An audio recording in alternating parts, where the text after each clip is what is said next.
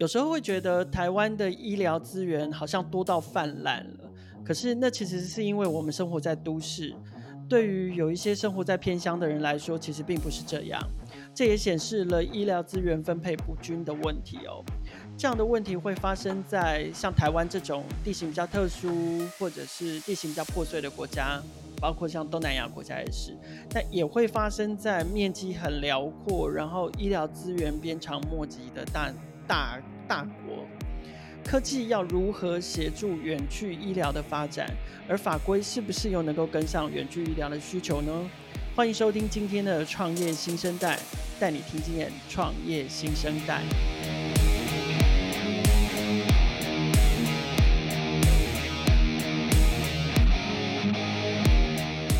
今天要跟我们聊天的团队是医生马上看，欢迎创办人 Michael。呃，各位听众大家好，我是 Michael。呃，其实 Michael 过去很长一段时间都在戏谷做创投，我很好奇您回到台湾的动机是什么？呃，其实我回来台湾最主要的目的是来陪父母和退休的。啊、呃，我从二零其实本来是退休，是我从二零零四年就决定放弃美国的绿卡，因为那时候他请我申请美国公民，我就决定不要，所以我注定一定要回来台湾。OK，那结果是怎么样闲不下来？因为我知道说，呃，您是在参与类似像是义工服务的过程之中，发现台湾在远距医疗上面的缺口。那这部分可不可以跟我们聊聊？就是您观察到台湾远距医疗的现况，包括医病双方的具体需求，或者是在发展上面有哪一些优势跟限制，然后导致您闲不下来，还是又出来创业了？这样啊，是的，那个其实起心动念是来自于和。呃，国际扶轮社啊，会邀请去做演讲，然后去参加这种义诊的活动，了解到台湾在偏乡啊这些医疗的匮乏。因为住在都市的人可能很难了解，就是在我们家旁边有那么多诊所，那么多医院啊，所以大家会觉得很幸福。但是偏乡这仍然是一个问题。那呃，我也看到偏乡的医生，他们每年去一次，去完之后就和他说明年见。他们没有病例，也没有办法给他做持续性的照护。嗯、那我的当初明年见哦，呃，是我当初的想法就是说，好，那我可以利用我自己所投资的一个通讯公司的团队，请他们拨出一部分时间，做一个远距医疗的系统，可以挂号，可以视讯，可以有病例，可以有协同合作的概念来，是想做一套。呃，捐赠给这个社会的义诊系统，给所有愿意做有爱心的、做愿意做公益服务的义诊医师免费使用。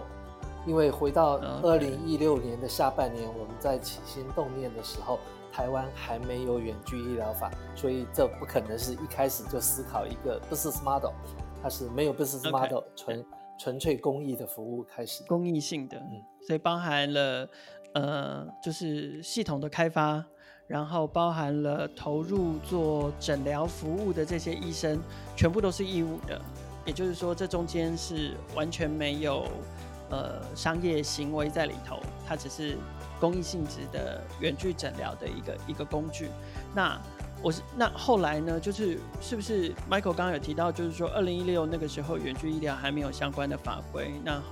后来开始渐渐的立法了，我知道偏乡开始可以采用远距医疗的方式，所以也导致您开始这个产品呢。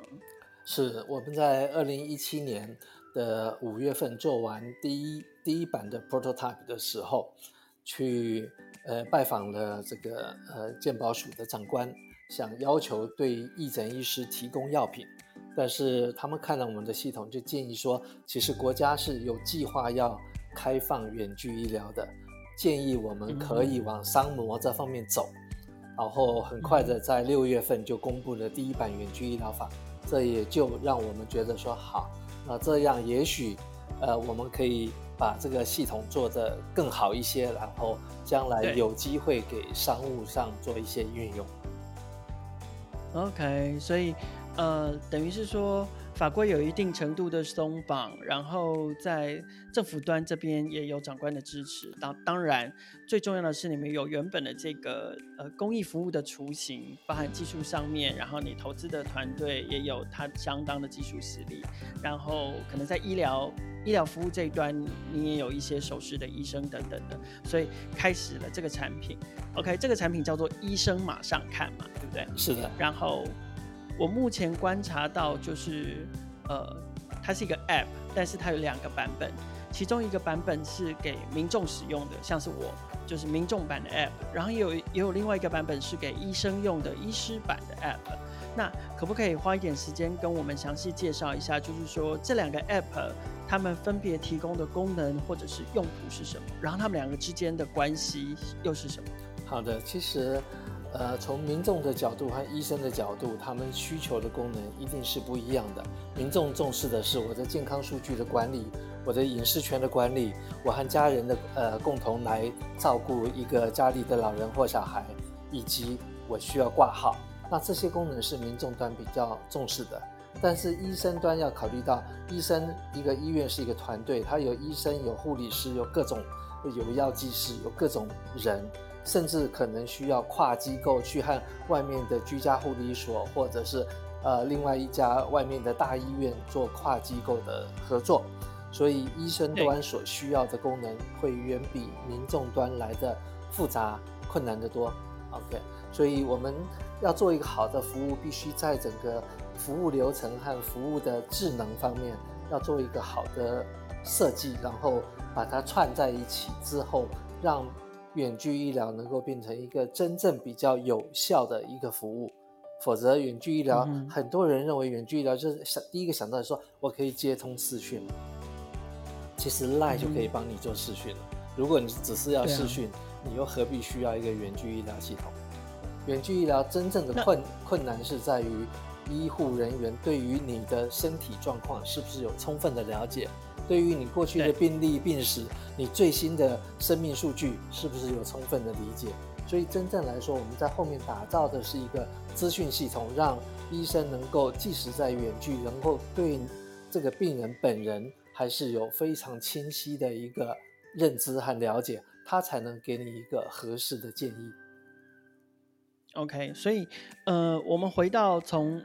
呃，民众版的那个 App 的界面上面来看哦，就是呃最基本的、比较呃容易想象的这个远距医疗的功能，就是像是找医生嘛，对不对？是。那这个可能就是找到医生之后，也许我就可以，我我我就可以开始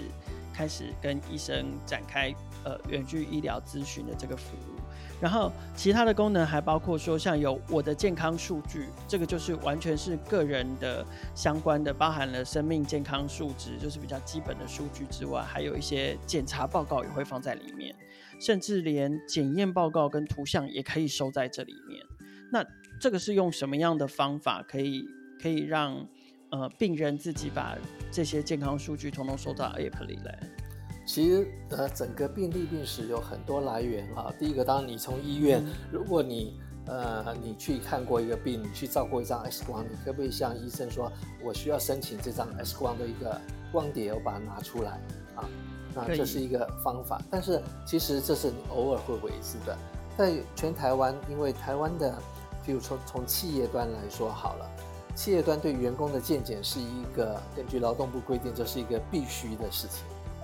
所以每个人每年都会做健检。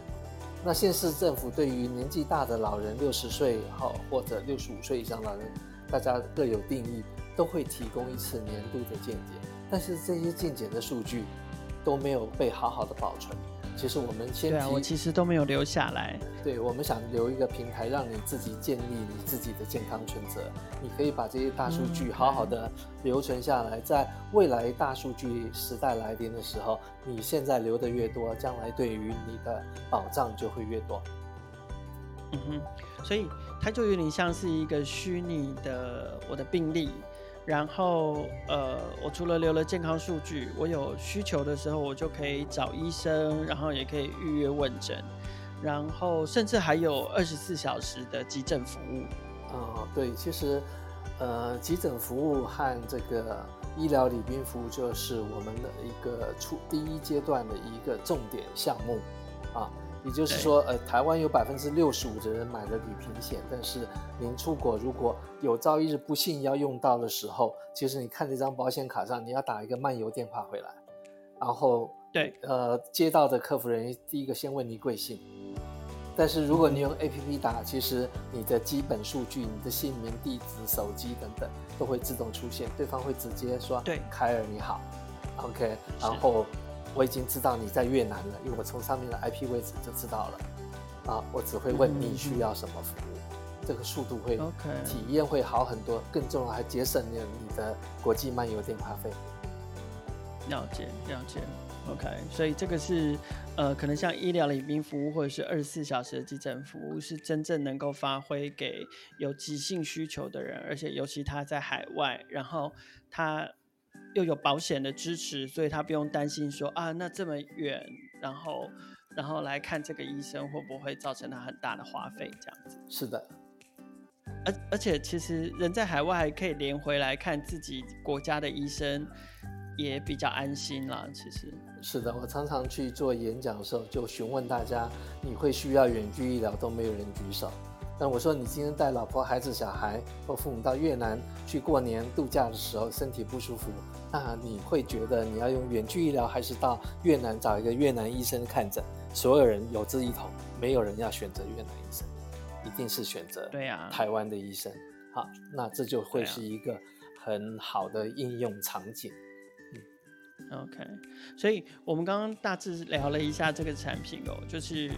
我们也看到它结合了行动、通讯、资讯还有医疗。那我觉得要整合这四大类的技术或资料，然后要整合这四大类的人才，开发过程应该不容易。不知道你们在开发过程中的时候有没有碰到什么特别的难题？呃，其实的确要做跨领域的这些人才的一个整合是。呃，一个挑战，也就是为什么到现在台湾都，呃，没有很多的公司在做这件事情，因为它需要太多跨领域的人才。但是对一个资通讯背景的人来说，最大的困难在了解医疗的流程和医疗的资讯到底需要什么东西。那我也看过有医生在主导出来做的远距呃的系统，对他们来说，他们对于一个资通讯系统的理解就。有限，所以这都是两难。那怎么去把这个融合在一起，对所有的团队来说都是一个挑战。OK，那目前你们产品的商业模式是什么？我们的商业模式基本上分成两种啊，一个比较简单的啊，比较直觉的，就是说啊，我做一个像 Uber 一样这样的一个平台，来让医病双方媒合，然后我从中间分润啊，这是一种传统的这种所谓互联网模式。第二种就是我们在做一个，因为我们做的平台做得非常深入，做得非常专业，我们可以提供给所有的医疗或照护的服务机构说，哎，你们不需要亲自自己去从头到尾开发一套，我可以用一个云平台的方式啊，用一个 Platform as a Service，我们称为 PaaS 的这种模式，很廉价的租用给你们使用，你们可以快速的展开你们的这个。呃，智慧医疗的远距服务啊，这是我们比较主要的项目。OK，所以所以其实也可以直接就是呃，把你们的服务就是直接授权给其他的医疗院所，然后让他们也可以开始提供远距医疗的服务，这样子。是的，因为其实从二零一八年五月通过远距医疗法到现在已经超过两年零大概零呃多少十四天，OK。呃，台湾的医疗机构，你知道，医疗是一个管制很严的。那医疗机构其实在这方面要想很久。那一直到最近的新冠疫情，才让大家决定说，哦，远距医疗是一个未来的趋势，是不可避免。对，我们要超前部署。万一下次再来一个这么严重感染的疾病，我们需要做非接触式的就诊，那我们就必须回到远距智慧医疗和照护的模式。所以这次对于全国来说，都是一个对政府机构、对医疗机构、对民众来说，应该都是一个最好的教育机会。了解。那嗯、呃，当然您刚刚有提到说，就是 COVID-19 的关系，确实也唤起了呃，不管是产业界或者是政府单位，甚至是一般民众对于呃数位转型或数位服务的重视。那其中一个很重要就是远距医疗，因为大家都是。大家都把那个医院看成是高风险的感染场所嘛，那呃这个时候就觉得哇，远距医疗好重要哦。我如果只有一点点小毛病，我就不需要呃也要跑到医院去这样子暴露在高风险底下。可是从法令的角度来看的话，因为远距医疗到目前为止法令上在台湾还没有完全开放，它现在主要好像是许可的就是在在偏向这一块，呃。回到你们的产品，可不可以请您跟我们聊一下？就是说，你们现在的产品在台湾的释法的状况是怎么样？那呃，法令会是你未来不管是发展上的助力或阻碍最关键的因素吗？